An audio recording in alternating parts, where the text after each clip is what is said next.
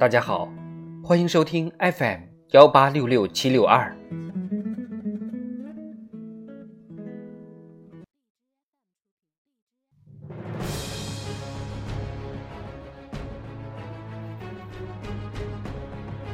庆祝中国共产党建党一百周年特别节目《中国共产党一百年大事记》。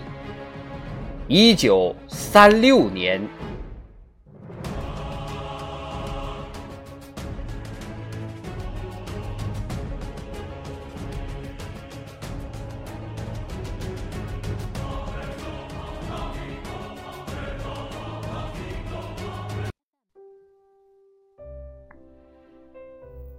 一九三六年二月，东北各抗日武装统编为东北抗日联军。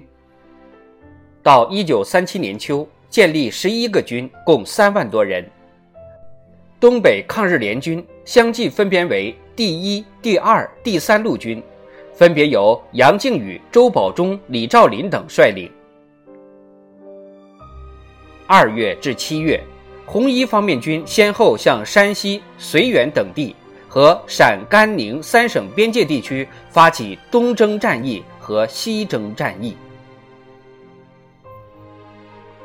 六月下旬至七月初，红二、红六军团长征抵达四川甘孜地区，与红四方面军会合。七月五日，红军第二方面军成立，贺龙任总指挥，任弼时任政治委员。在中共中央积极争取广大指战员斗争和要求下，红四、红二方面军共同北上。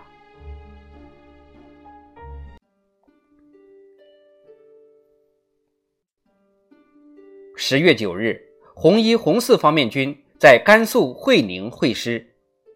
二十二日，红一、红二方面军在甘肃龙德将台堡会师。至此，三大主力红军胜利会师。长征是人类历史上的壮举，是一次理想信念、检验真理、唤醒民众、开创新局的伟大远征。长征的胜利是中国革命转危为安的关键。长征铸就了伟大的长征精神，这就是把全国人民和中华民族的根本利益看得高于一切，坚定革命的理想和信念。坚信正义事业必然胜利的精神，为了救国救民，不怕任何艰难险阻，不惜付出一切牺牲的精神，坚持独立自主、实事求是、一切从实际出发的精神，顾全大局、严守纪律、紧密团结的精神，紧紧依靠人民群众，同人民群众生死相依、患难与共、艰苦奋斗的精神。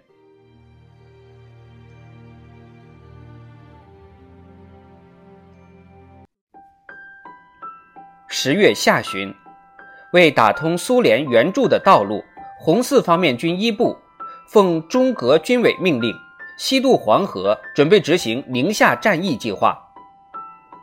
十一月十一日，渡河部队根据中央决定称西路军。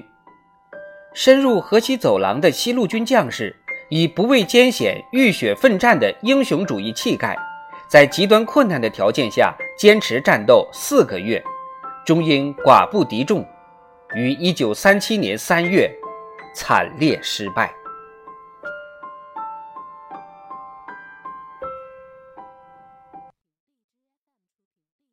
十二月十二日，张学良、杨虎城发动西安事变，扣留蒋介石。中共中央决定和平解决事变的方针，并派周恩来、博古、叶剑英等前往西安。经过谈判。迫使蒋介石做出停止剿共、联红抗日的承诺。西安事变的和平解决，成为时局转换的枢纽。在抗日的前提下，国共两党实行第二次合作，已成为不可抗拒的大事。